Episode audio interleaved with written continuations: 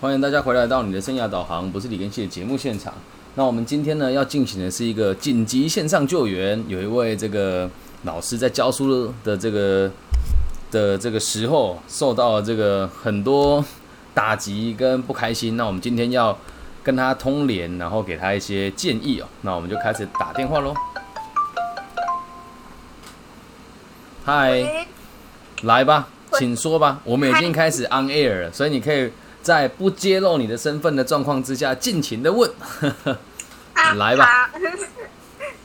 就是我想要请问，因为可能是刚实习结束，所以没有自己就是实际的教自学经验，己做过老师，嗯。对，没有实际的教学经验，嗯，所以我在就是在准备备课的方面上，我其实花很多的时间，然后也一直觉得自己都抓不到给学生的重点，然后抓不到给学生就会有点的重点。否定自己的这些作为。嗯，所以你现在的状况是，呃，没有来由的否定自己，应该这么说吧？嗯，对。那为什么要否定自己呢？就是现在你的你要做的事情是面对你教的是小小学嘛，对不对？不是，我是教国中。好好，就是初中嘛，你要教的是初中嘛。嗯好，那如果是在初中的部分，他们年纪大概在十五到哎十四哎十四十五十六，差不多？三四十五左对右，，好，那你觉得最大的打击在什么地方？就是感觉教他们好像不懂，然后问他们有没有不懂，他们都说懂对吧？哈哈，好，考试的时候又考得很烂，考的不太好，而且像是考注释这种背的东西，他们就会觉得啊，反正没有背就算了，不然就全班一起考零分。哦就是有有同学讲出这种话，就是班上的风气吧。那你是带班的导师吗？还是你是在你是你我是是实习？专任，哦，是专任，OK。对我是专任，所以你觉得很气馁？接行政，所以嗯，我其实有一部分时间都在忙行政的事情。所以你现在已经是正式老师了吗我是代理老师，？OK，现在是代理老师。好嗯，这个是每个人都会有的必经过程。那你应该要这么说、这个班是针对于你这个科，你这个课才这样，还是针对于每一个学科都是这样？我不太确定，但是他们老师有说，他们可能就是想说，可能是我给他们备注释的时间不够，所以他们就会觉得说，嗯、那就算了，既然来不及背，那就算了，反正考零分，老师应该也不会生气。可能是因为我给他们的感觉就是，我懂我。想要以比较活泼的教学，跟、嗯就是我跟他们讲一些规矩，然后要希望他们可以配合，但是没有很强硬的要求过他们。我懂，我懂，所以我。觉得他们可能就是有点抱持着这种开玩笑的心态，然后真的考的时候就完全空白。应该这么说，是他们不理解读这个东西有什么好处，这样讲才对，对吧？所以你得先让他们对学习有兴趣。这么听起来，你的角度是重点放在考试，而不是放在他们为何要学这一科啊，对吧？所以这个方向得转换。从这个角度出发，你就发现考试只是一个很玩笑的过程。因为毕竟他考出来的东西，就是呃，如果在学校里面就应运他每次的这个期中考、段考嘛。嗯。那段考考卷谁出的？每个老师轮流出嘛。嗯。对吧？那如果轮到你出，这是你们班的同学成绩就高一点喽，就这么简单。所以去考试，这是一点意义都没有。而前提是你要得让他们知道为什么他们要学这个科目啊。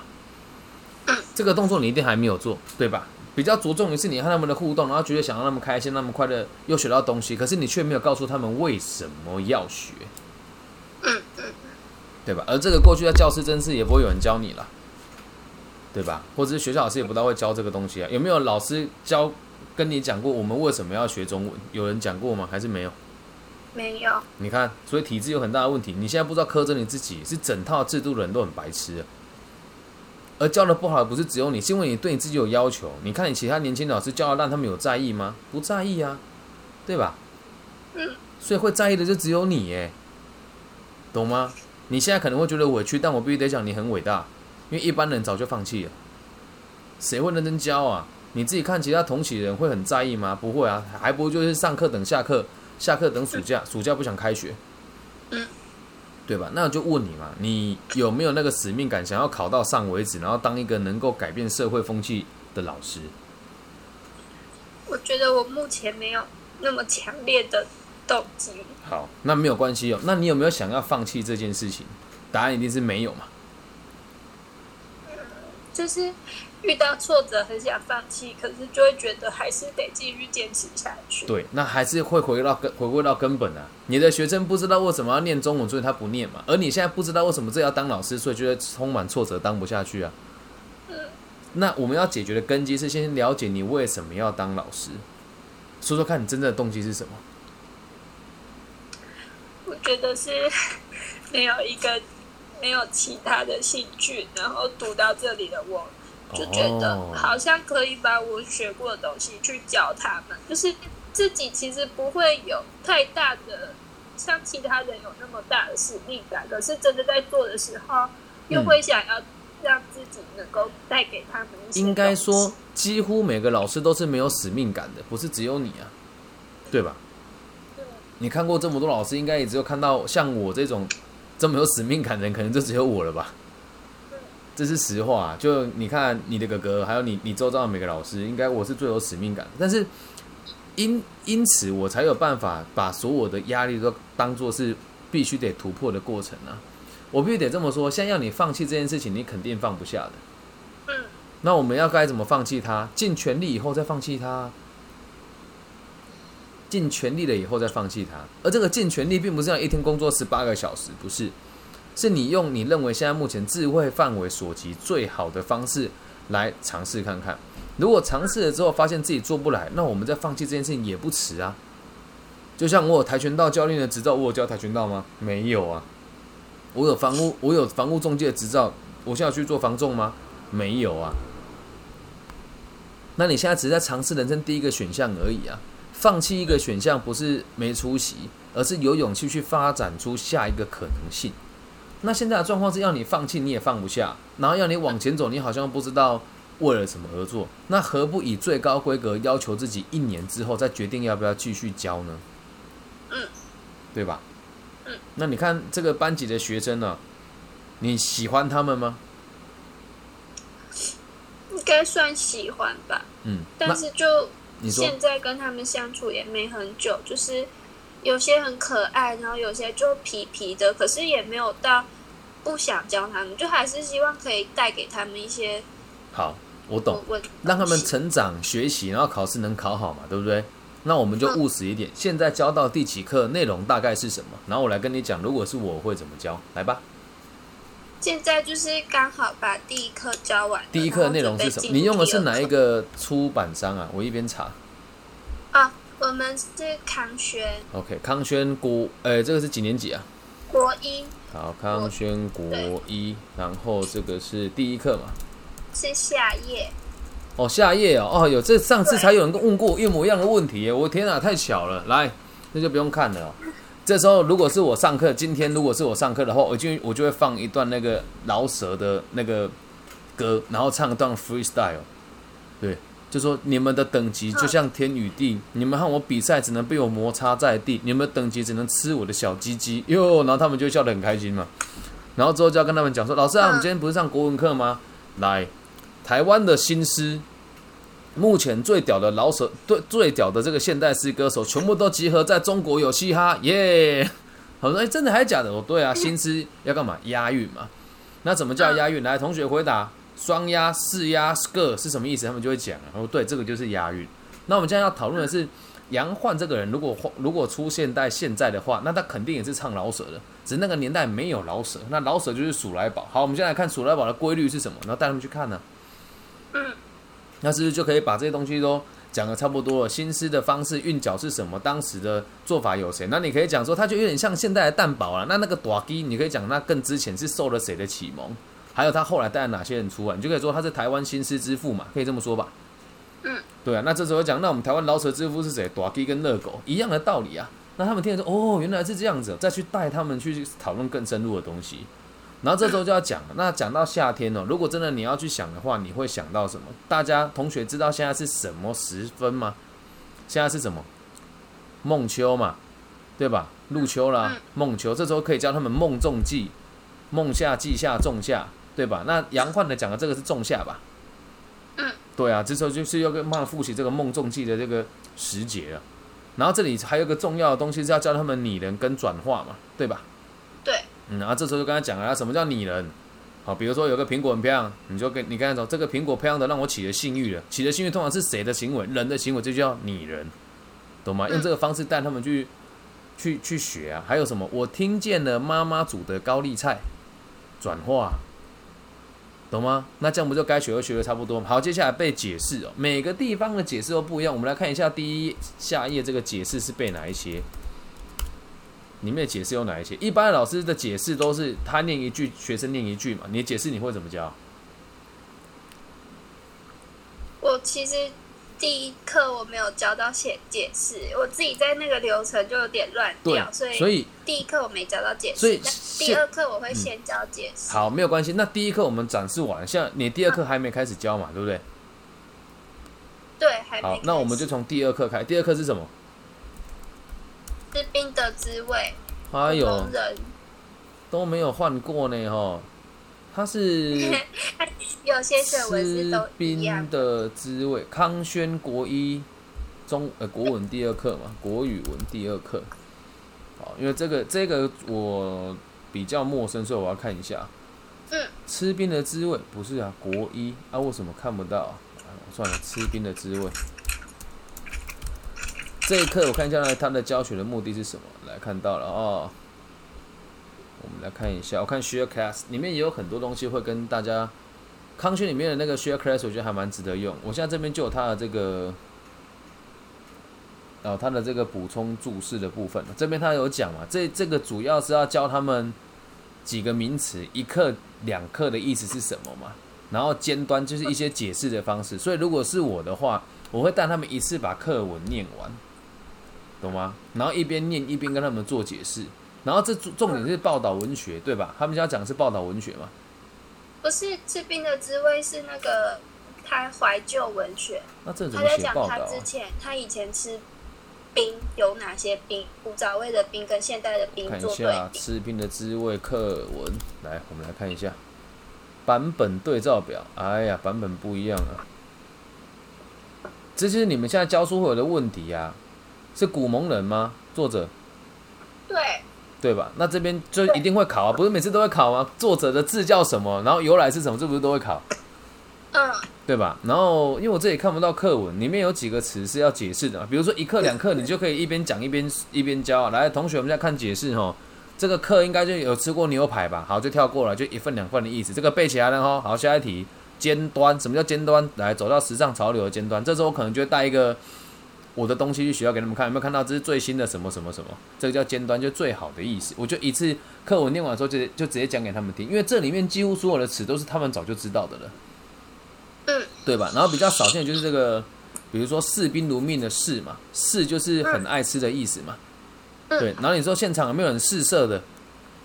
然后大家就会笑，试色是什么意思？就好色啊，喜欢吃的意思嘛。用这个方式去去带他们啊，因为这一这一门这这一次的课程其实不难。那这边讲吃冰的滋味，你可以这时候去引导他们说，有没有哪一位同学想要在班上体验吃冰的滋味的？你现在举手，明天老师要带冰来给你吃。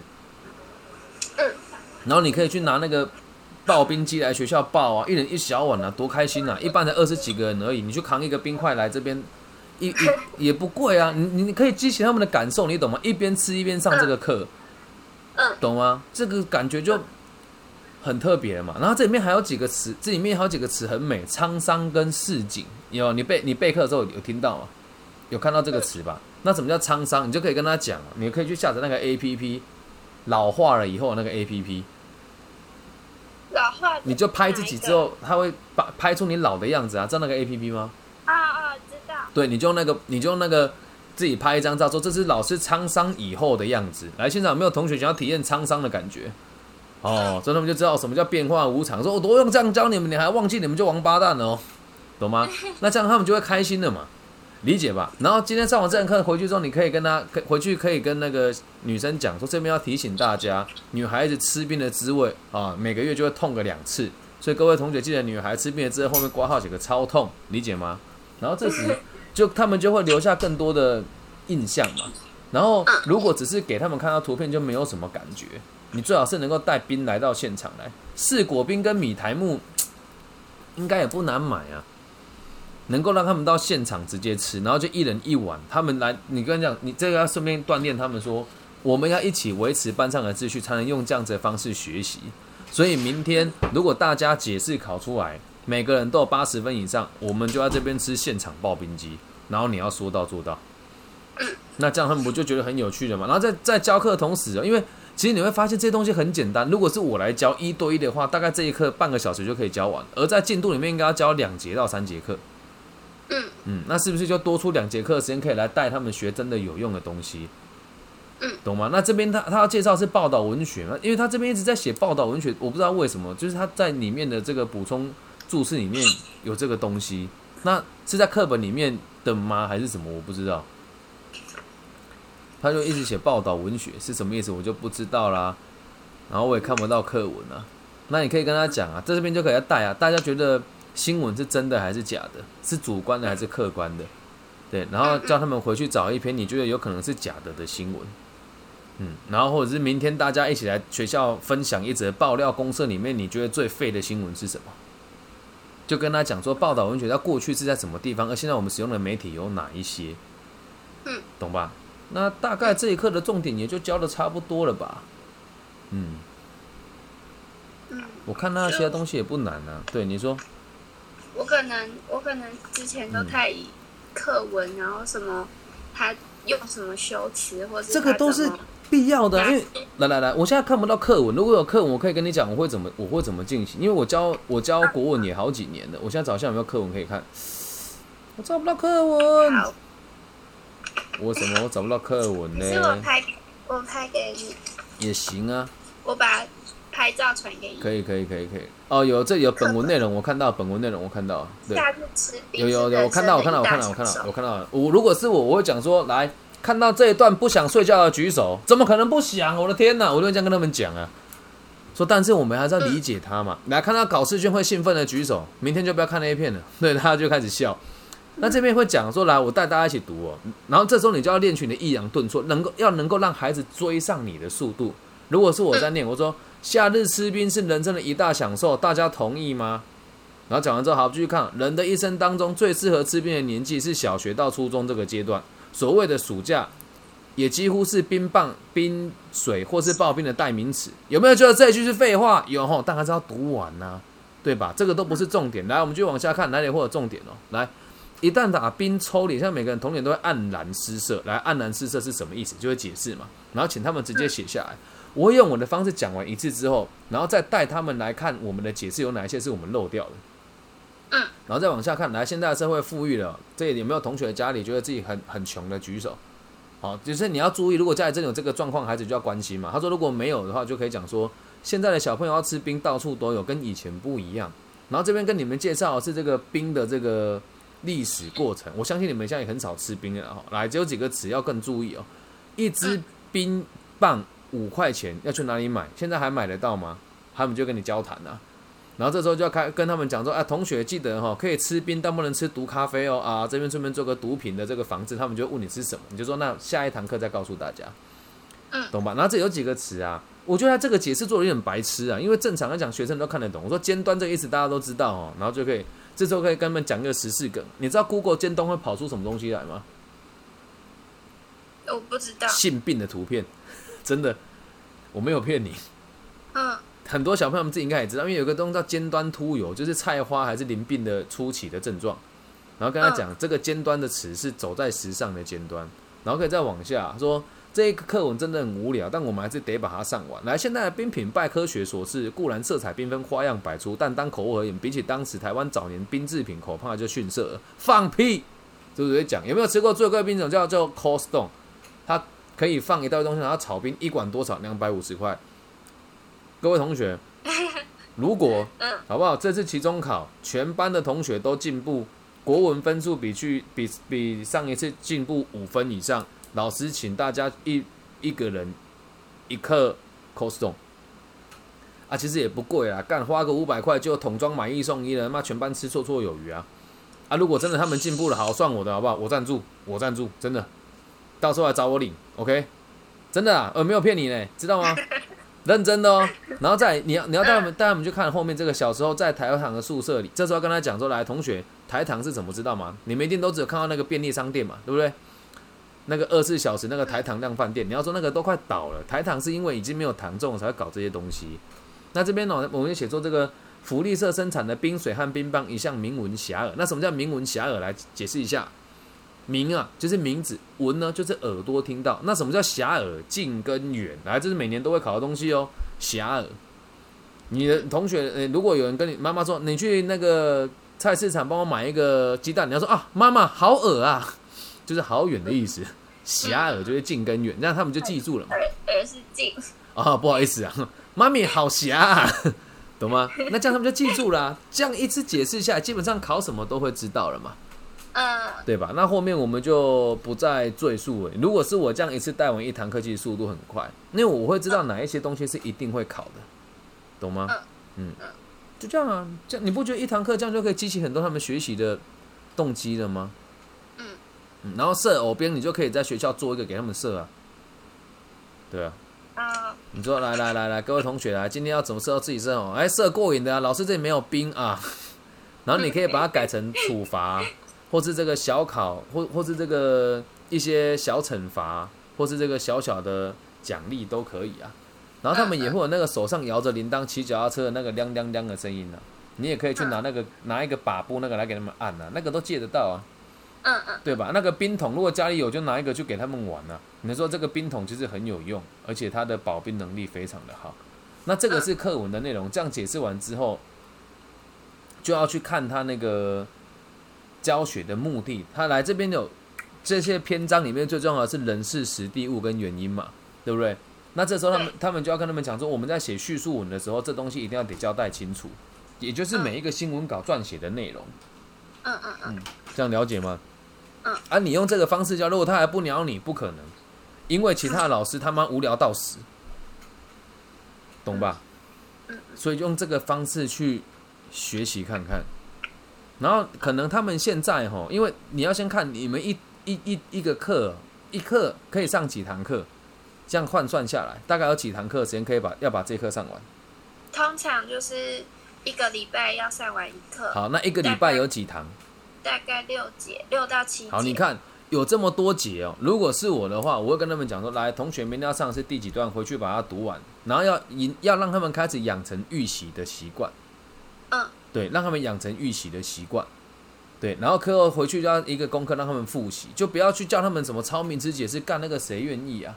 嗯，如果是我说，来，今天回去跟你回去跟你爸爸说，爸爸，爸爸，你这个嗜赌如命的家伙，看会不会被你爸爸抽两巴掌？对他们就会记住那个“嗜”是什么意思了。所以你你每天写那个作业，基本上是一点作用都没有的，能够理解吗？听完我讲完这一次之后，基本上考这一课所有的东西十之八九应该都会了。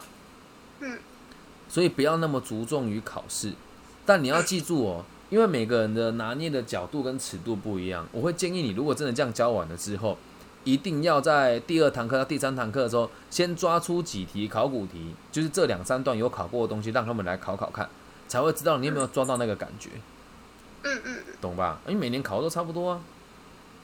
而且我说真的，这课文真他妈有够烂，烂到炸，他妈要读都不愿意嘞，干。你可以直接跟他们讲啊，说老师真的也不想读这些东西啊，可是你们考试要考啊。对啊，如果我们有时间先上完，老师就帮你们每天，就是每个礼拜，我们可以再多上一点有趣的文学。这时候就是个体心理学跟金刚经的课程了啊。真的，他们会听得懂，他们会想听哦，不是不会哦。嗯，然后如果你愿意的话，等疫情比较平缓了，你们如果可以协同教育，我可以来协助你们啊。嗯嗯，懂吗？你可以说我们要找到这个靠国语文赚钱的男人，这个男人靠嘴说，靠嘴吃饭。哎呀，我哪个男人不靠嘴吃饭？掌声欢迎全台湾市占率最高的讲师李根熙耶！那我就跟他们分享我的经验啊，我就跟他们讲读这个东西有多重要，懂吧？然后如果时间够的话，你要带他们读一些当代有趣的艺术啊。你可以去请他们去听那个脱口秀大会，大陆的脱口秀大会里面用那个词啊，转化啦、相声啦、叠字啦、对仗啦，哇，真的是交代的之好。然后跟他们讲，台湾的脱口秀就是一坨狗屎，懂吗？这个才叫文学的根基，它是落实于我们的生活之中的，了解吧？嗯。怎么样？够清楚了吧？然后这里你可以再做一些延伸的教学，比如说凝脂，什么意思？有人讲说杨贵妃的皮肤像凝脂一样，记得吗？那个叫什么？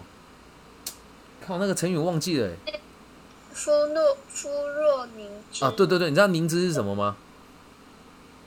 它是就是，嗯，就是猪油啦油啊，对，就是猪油。你刚才讲的啊、你们今天回去家有那个吃那个底底以为我那个齁开北北一等回凝脂啊，哦，嗯因为这里有凝这个字嘛，啊凝就是你没有来，我们体验一下空气瞬间凝结。这时候可以讲个冷讲个两讲个冷笑话、啊，来，这个宁采臣猜一种骑士，恶灵哎猜一种职业恶灵骑士，为什么？因为他老婆是是蛇妖，哦，好冷啊，凝结，这就是感觉凝结的意思，大家能够理解吗？他们就记住了，嗯嗯懂吧？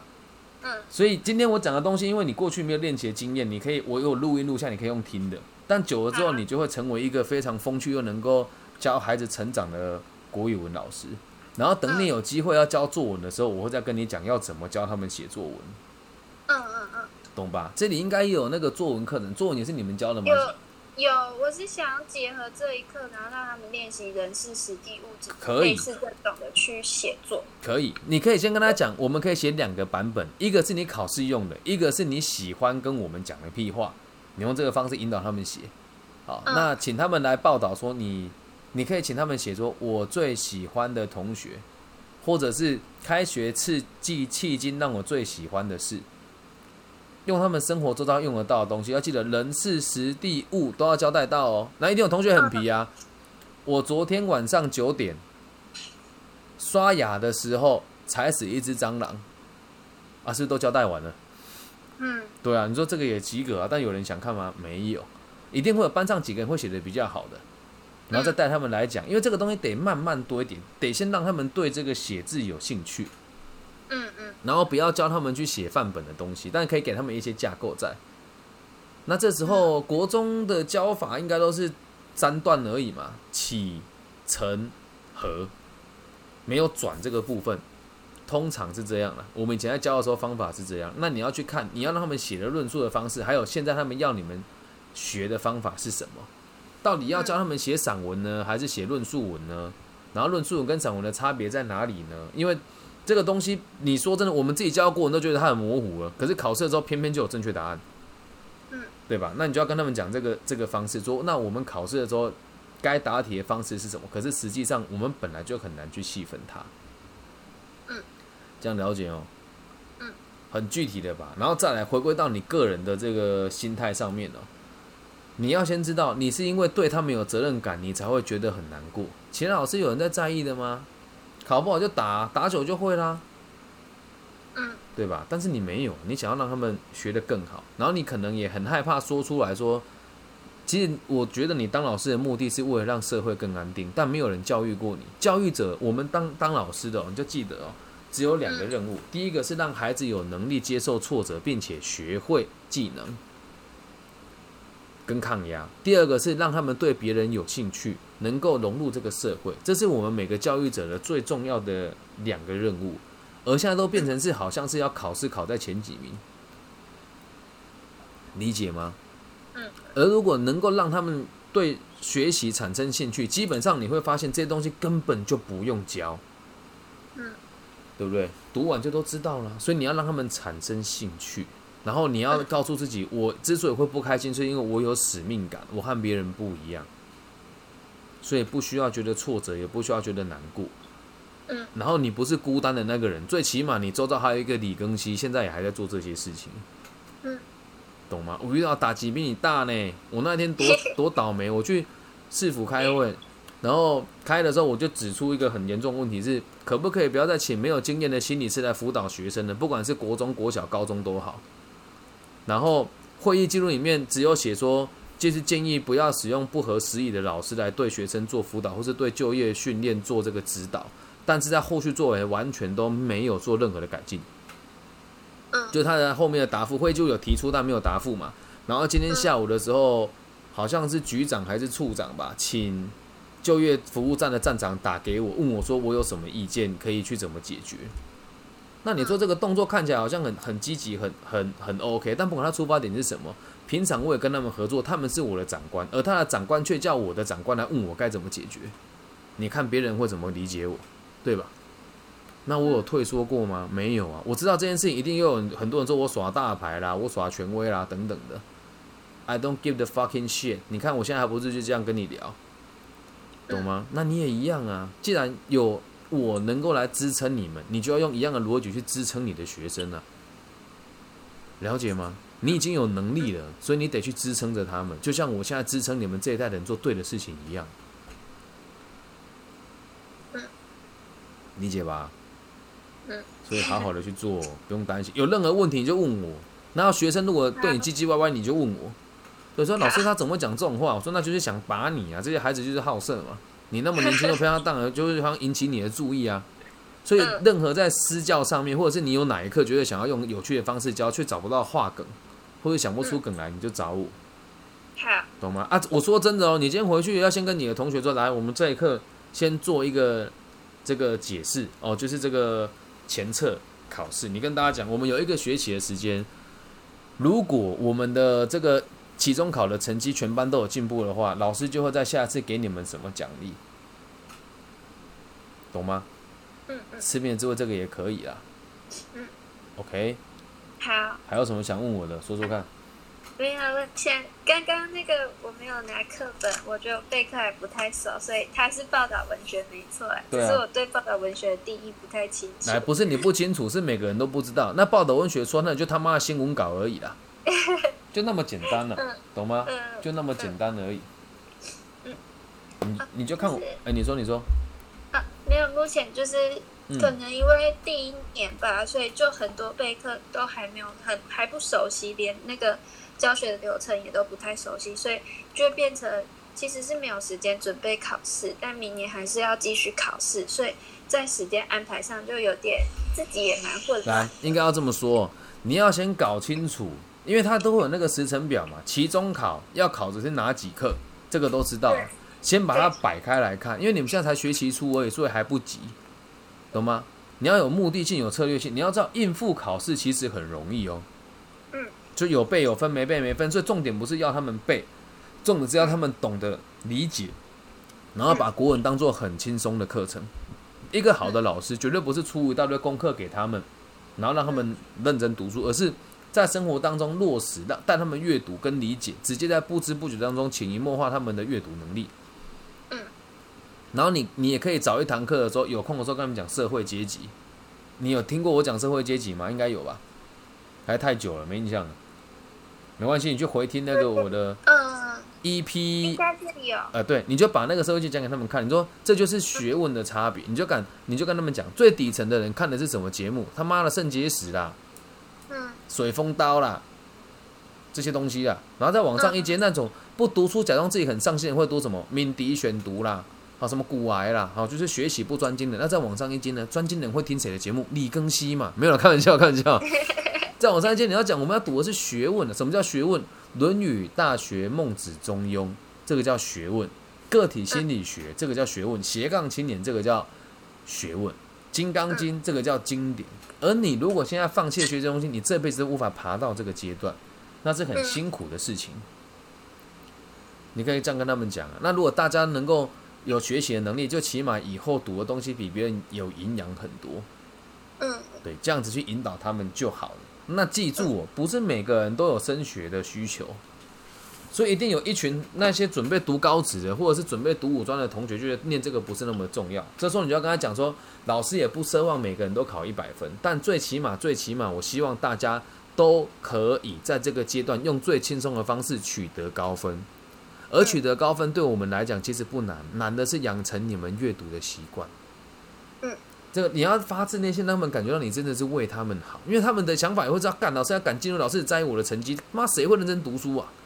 嗯。而你要跟他讲，老师不在意你们的成绩，因为成绩只是副作用，我更在意的是你们有没有办法去读这些对你真的有用的经典跟逻辑，还有讲话不要被别人看不起。嗯。那个他们在听的时候都会有感觉的。嗯。了解吗？嗯。嗯，你说。嗯，没有，现在还。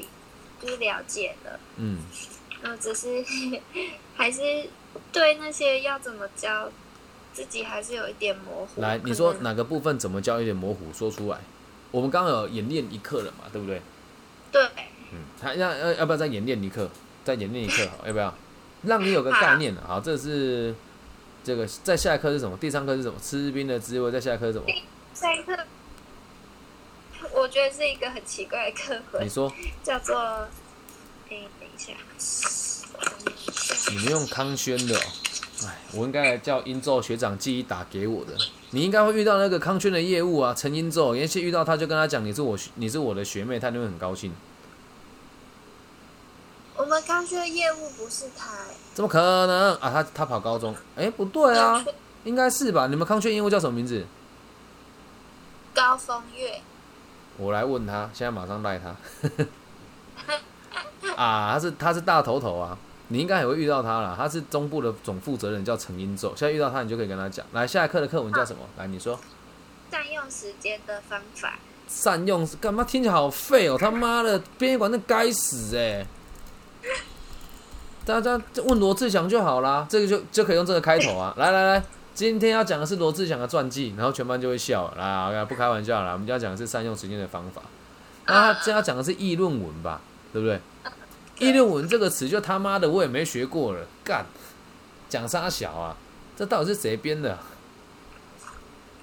我觉得这课其实我连我自己都觉得不太好懂。哎，我觉得很妙哎，是鲁迅，那为什么是李伟文？没有，是他写鲁迅，他他在里面有用到鲁迅的话哦，然后写。啊！你要看那李伟文这个人是谁啊？搞不好是他妈二愣子，然后干有点背景，所以才被编进来这里面，你懂吗？所以这时候我就会查李伟文的背景。来，你看，你到时候教也可以这样哦，你可以跟他讲，我觉得这一课很废，我自己读的时候也很废。我们来找看看谁是李伟文，然后看到就可以看到他哦，他这个作家是个牙医师，对。然后我们来看他的维基百科。我说，就我这么看，一看就知道这叫可能有政治的背景。但我们先说，我们不做臆测哦。然后我们就来看哦。他是这个动物保护协会的理事长，也是公共文化电视基金会第三届董事啊。那个写的再烂都能够当老师的，不是吗？懂吗？如果是我就会这么讲。不过这个是我们主观的意思，那我们现在还是要客观的来看他写的东西到底是好还是不好，我们可以一起讨论。那像学生就抱着不一样心来看，不然他都觉得课这课文很无聊，就连你看都觉得无聊，干他他妈当然就是无聊啊，懂吗？嗯，用这个角度去思考。他们就会更愿意读这些东西，理解吧？我来看一下课文哦，看得到课文吗？我来看一下哈，应该是看不到课文。好，那这边会讲到鲁迅嘛，《狂人日记》。对，这时候就要跟他解释啊，反正就是一个神经病啊，就想跟他讲啊，对他用讽刺的方法来反讽这个社会。简单的说，就是类似大闷锅的概念啊。你看那什么叫大？什么叫大闷锅？对，然后再来这里面。会讲到很多现在时下的人，比如说姚人路，对吧？课文里面有提到姚人路，你知道吗？嗯。对，那就可以大概解释一下，不一定会考了。然后适当这个就可以跟大家讲，适当跟适当这个是考试每次都会考的，因为我们在考的时候会用国语文的方式来解释，所以考试有些都有些地方很死，你要把这些可能考试会出错的地方特别跟大家提醒，懂吗？然后课文的补充，我现在看不到课文，我想要看一下课文在哪里。他妈的啊！你要贴给我是不是？哦，我可以传给你。好啊，好啊，好啊，你传。姚人路。我他有讲到金金南都教授，韩国的作家，没有讲到姚人路。我现在看到这个版本上面是写是写姚人路了。嗯，没关系，没关系，多看多看多看。我先传那个。课文嘛，好来来，这个刚好可以让大家知道，你在第一线的时候，在考到教师证是绝对不能这样跟老师说话，知道吗？但在现场你要这么教学生，不然干你娘，真的没有人听你上课啊，好吗？啊，如果大愿的话，就把这一集传给现在全全台湾的国中正在为了国文任教而头痛的老师，OK？真的是，如果。超过一百个人分享这一这一则这今天的这个东西的话，就是今天的节目内容。我以后就他妈的一集一集在节目上录大家怎么教国文，金甲体型拿嘛。哦，鲁迅是民国初年有名的文学家，经典历史格言不断被别人传颂引用。来，各位同学，这一段框起来，写一个字叫废话啊，废话哦。那怎么叫励志格言？就是听起来很像屁话的东西啊。我怎么哭着哭着就笑了？相信就会看见这种屁话叫励志格言。同学绝对不要相信，好吗？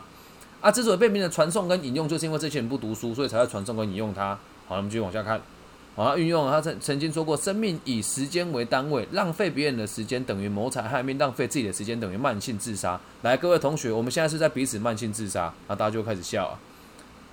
那的确有人约时，我不愿意迟到，更痛恨别人迟到。后来来了，我通常都带来出以备不时之需，或者是跟人约在书店碰面，在店家等人，好，在店家等待可以趁机逛书店。那我就问你，你的交友水平到底有多差啊？到底你的同学都发生什么事？然后之后就问来现场有迟到过的举手，来跟我分享一下你们迟到遇过最最夸张的借口是什么？用这个方式来带他们来理解嘛。然后下面就有个会写错字的三个字，不是有那个“积”成绩的“积”，然后体积的“积”跟四积的“积”，对吧？那这时候跟用合部来，什么是合部？你就听你就听清楚，日积月累的东西，慢慢等一下用合部。什么是合？就是稻穗的意思。稻穗是什么？我们种出来的东西。所以要记得种稻穗需要时间，所以这个积就是慢慢堵住、慢慢成长的意思。那第二个这个基哦，你看旁边那个密布是什么意思？密布是所谓的丝绸，那怎么会用密布写在旁边呢？来，你以前有没有去打仗回来，打赢了国王会送你什么珠宝、美女跟什么丝绸啊？用丝绸知道这个是立功的，所以叫公鸡，所以用密布。然后再来第三个鸡就不用讲了，走过去脚留下来的痕迹用足，就叫足迹，留下来的事物，这样他们就记得了。嗯嗯。懂吧？然后再往后带，来再看到继续看废话哈。我们常常说时间管理，时间不够不是我们的，其实时间不是我们所能管理的。这时候就要请他打给罗志祥，怎么会不行呢？是吧？虽然我们常说时间就是金钱，哦，这个地方是譬喻嘛。来，给同学来，老师就是金城武，这句是譬喻还是事实？啊，他们就开始笑。所以这个就是的意思就只是譬喻而已哦。好，那但是时间与金钱不同，钱可以管理，所以我们常常说。管理是可以累积储存的，并且加以利用，但时间不行。这时候你就要问了，各位同学，时间真的不能管理吗？如果我们今天花半个小时的时间背完十个解释，跟花三分钟的时间背完十个解释，是不是等于我们存下的七分钟可以来做喜欢做的事？其实时间是可以管理的。来，各位同学，今天回去问问你的爸爸妈妈，你们有没有在做时间管理？如果爸爸说他是高手，就叫妈妈要注意了，知道吗？然后大家就再再笑一次嘛。嗯，懂吼？然后，因此，真正的问题不在于时间管理，而不在管理时间，而是管理自己要做的事。哎，这句话讲像屁话，但蛮有道理的。来，各位同学，你想想看，老师有需要做哪些事？你们看起来我很轻松哦，但没有呢，回家还要改你们的考卷呢，对吧？还要应付那些讲话很啰嗦的主任呢，对吧？然后还要弄一些教学评鉴，你以为我很闲吗？没有啊。那当我要做事情越越详细，我觉得越放松。不妨跟大家分享，一开始的时候我也很担心我自己要做什么，所以请大家如果愿意的话，今天回去。帮我数一数，从你现在读书到高，到到你国中毕业要读几本书，然后明天来跟我们分享，懂吗？嗯。然后再往后看，我们要做的是节省时间，而是节省工作。所以各位同学，今天回去能不能答应我，再花个五到十分钟复习我们今天讲过的东西，就可以节省工作喽？不要在考试前才那边抱佛脚，OK？所以今天回去我们要复习的东西，点下我都会帮大家做个学习单。如果是我在最后都会做总结，花个五分钟带他们讲我们要讲的东西有哪一些，懂吗？然后他这边就会设问了：我们抱怨时间不够用，是因为我们真的没有认真想清楚，究竟我们要的是什么？还是我们生命中，还是什么是我们生命中真正看重的呢？啊，这边就可以再跟他们解释哦，这个叫反问。好，那你在写作的时候也可以用这个方式，啊，这样会让人家留下很深刻的印象，懂吗？所以这时候我们就会问哦，那这个的意思是什么？这个可能就会考课文里面。什么是我们生命中真正看重的？看重是什么意思？这个时候就可以把它写，就可以写下来。你就跟各位同学，你们看重我吗？用这样的方式引导他们思考，懂吼？然后下面格言，我们刚刚解释过了嘛？格言就那些听起来像废话的东西嘛。然后传送，所以你现在在网络上在那边转转传的那些智障文章就是传送了，懂吗？那不时之需这个很简单，我们就不解释了，对就用这个方式带他们呢，不是很容易吗？嗯。理解吧，用这个方式讲，同学也不会睡着了。嗯，懂吼？嗯，你以后要备课，如果真的不懂，你就问我，不用客气。好，谢谢。不会啊，啊，只要让你讲，我我会跟你讲，能做的原因是因为我真的也会做，也愿意做。那这边这个私人考博是谁？我说这个不红，我们就不用就不用解释，反正他妈的也不会考。对。然后这边你要讲说，我们要有能力判断哦，课文写的难道是真的正确的吗？可是考试就考这些东西呀。然后这边会，你就就跟跟他们讲啊，管理时间和运用时间，重点在于找到我们渴望的事，然后每天空出时间去真切的做。我就问你，你问你爸妈有没有每天做他真的开心的事？每天柴米油盐酱醋茶，煮饭、洗衣服、晾衣服，他妈累就累死了，他妈那有什么时间可以做？所以这个人一定没有经营家庭。好，下课，这样就好了，懂吧？够具体的吧？好，拿来我签。你等我一下，我等下签了。芭比在开直播，跟大家说大家好。你又只讲谢经验啊？有没有跟大家问个好？要吗？现在在跟我连线的是老师哦，要说老师好，要礼貌。老师好。换老师会打屁屁哦。你看，老师老师说话了，你要说老师好。他是以后你读小学的老师，知道吗？听得懂吗？还是不想听？想要留在这边还是要离开？要离开吗？好，那你去旁边等我，拜拜。啊，掉了耶！来，你先帮我拿去旁边。等一下，芭比姐，你先把书拿去旁边。等一下，芭比会捡，好不好？不用担心，你去旁边等我。芭芭比等下就来帮你签签的，好，去吧，我爱你。好了，我会捡了，不用担心了。对，这样能够了解吧？我之所以会研究东西，原因也是因为我也得陪着他成长，甚至是我已经做好了最差的准备，这这些老师都不会教。所以我都有在研究各个不同年纪的教材。如果你们学校有其他年轻老师教其他科，我也可以教他们怎么教，懂吧？所以记得今天回去的时候要先跟他们讲，同学们为什么要读国文，然后我为什么想要教书，然后我想要教给你们东西是哪哪两个，有能力面对问题、解决问题，然后抗压。第二个是要有能力融入社会。所以我们在这个课文当中，有会看到很多社会的议题，希望大家都可以成长。谢谢宝贝，嗯。这样能理解吗？嗯，来说说看，还有什么想问我的？嗯，应该暂时没有。嗯，最后换我问你三个问题哦。这些建议对你有没有帮助？有。愿不愿意做？愿意。做不做得到？应该是可以。把应该是可以拿掉。我们的每一件事情不是说全班马上考高分呢，没有哎，是照这个方式去做。我问你做不做得到？嗯，可以。可以哦，好，那如果啊，这个压力大的时候呢，怎么办？让我来告诉大家。啊，现在呢，现代人生活压力大，有没有人有这个嘴破的这个状况？你嘴巴会破吗？会。会对不对？来，趁这个机会哦，跟大家各位现场的好朋友分享一下，嘴巴之所以会破呢，是因为营养素的不均衡。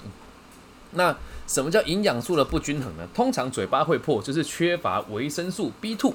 那小弟本人呢，目前有这一支商品非常的不错，叫做活力 B two 加强定啊。它这里面有这个凤梨酵素、葡萄糖哎葡萄糖酸锌啊、黄连、龙胆草、金银花等提炼物，吃了之后，我现在嘴巴都不会破啊。那原价呢一盒是九百元，现在透过李老师的这个加购网址呢，一一盒只要。七百元里面有一百颗哦，耶，是不是很便宜？重点是 Seven 到店取货，而且运费呢，小弟我帮你付掉了。如果有需要的话，请在我们下方网址订购。我这个制度是不是很屌？我说真的啊，我这里真的有这个 B two，我自己吃了之后，真的再也没有嘴破过，很方便。嗯，哎呀，这样制度会不会太过分？我就偏要嘞，怎么样？来，各位同学有需要的话，下方自己订购啊！来来来，都帮你打过折了，自己去查，市价大概是九百块。然后这支商品我觉得真的还不错，七百块。然后一天我是两天才吃一颗啦，真的会让你精神好很多。然后我确实是吃了之后，我又配合饮食，我现在睡觉时间一天大概只有六个小时到七个小时左右。嗯，为了我们这些饮食不均衡的朋友们所开发的商品，活力 B Two。有需要的朋友记得下方链接点进去，哈哈，店到店，哎，到店取货，货到付款。好，这个叶配有点来的突然。对啦，真的啊，你从现在开始，如果你没有其他的同学在教书上有任何的困扰，都可以跟我说。嗯，好，加油喽！没错，这是叶配。好，保持联络哈，有机会再好好见个面，然后任何问题可以随时问我。然后，如果你愿意的话，可以听我的那个带状题目里面，带状节目里面有个老师的任务，你可以去听一听。哈，加油！喂，喂，拜拜。好好，喂喂，谢谢，拜拜。不会不会，拜拜。哎，任务达成。对，小弟本人的节目堪称万用啊、呃这所有的教育者人生的杂任何疑难杂症、工作上的问题，一句话干嘛？我还没下节目，给点面子好吗？可以吧？要不要来这边一起录一下？要吗？过来啊！不要。啊，不要，那我继续了哦。所以有任何问题，大家都不要客气，可以直接问我。然后有时间我就会录下来，一集一集给大家听。那这一集希望大家可以分享给教书教到快疯掉的老师，或是这个在教学现场失去热情的老师，或是你觉得老师很烂，把这集分给他听，跟他讲，如果想学，我都可以免费服务大家。以上就是这一集的全部内容。这个维生素 B two 有需要的朋友可以在下面的网址跟我订购。好，我爱你们，拜拜。不要太想我啊！